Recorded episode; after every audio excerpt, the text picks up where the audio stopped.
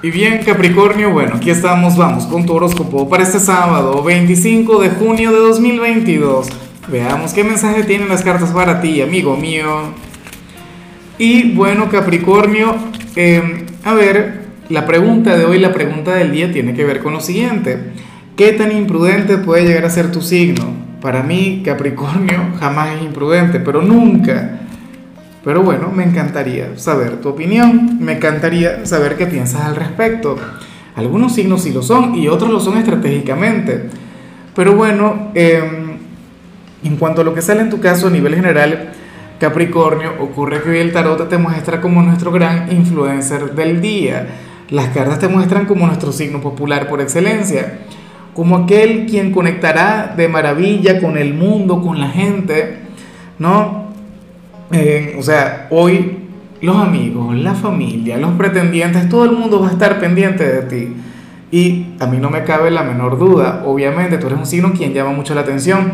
Y lo que te comentaba, recuerda que, que los días que vienen serán sumamente importantes para ti porque vamos a estar conectando con tu luna llena. Todavía falta un poquito, eh, poco más de 15 días, pero ya se siente la energía. Bueno, la cosa está en que yo anhelo que tú tengas esa gran apertura a conectar con la sociedad, con la gente.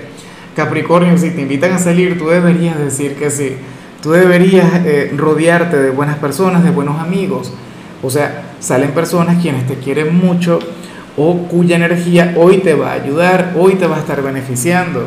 Qué lindo eso lo peor que puedes hacer es conectar con la soledad. Y te lo dice alguien quien ama la soledad pero con locura, pero es que hoy no te conviene. Y bueno, amigo mío, hasta aquí llegamos en este formato. Te invito a ver la predicción completa en mi canal de YouTube Horóscopo Diario del Tarot o mi canal de Facebook Horóscopo de Lázaro. Recuerda que ahí hablo sobre amor, sobre dinero, hablo sobre tu compatibilidad del día bueno, es una predicción mucho más cargada. Aquí, por ahora, solamente un mensaje general. Se te quiere, se te valora y por supuesto recuerda que nacimos para ser más.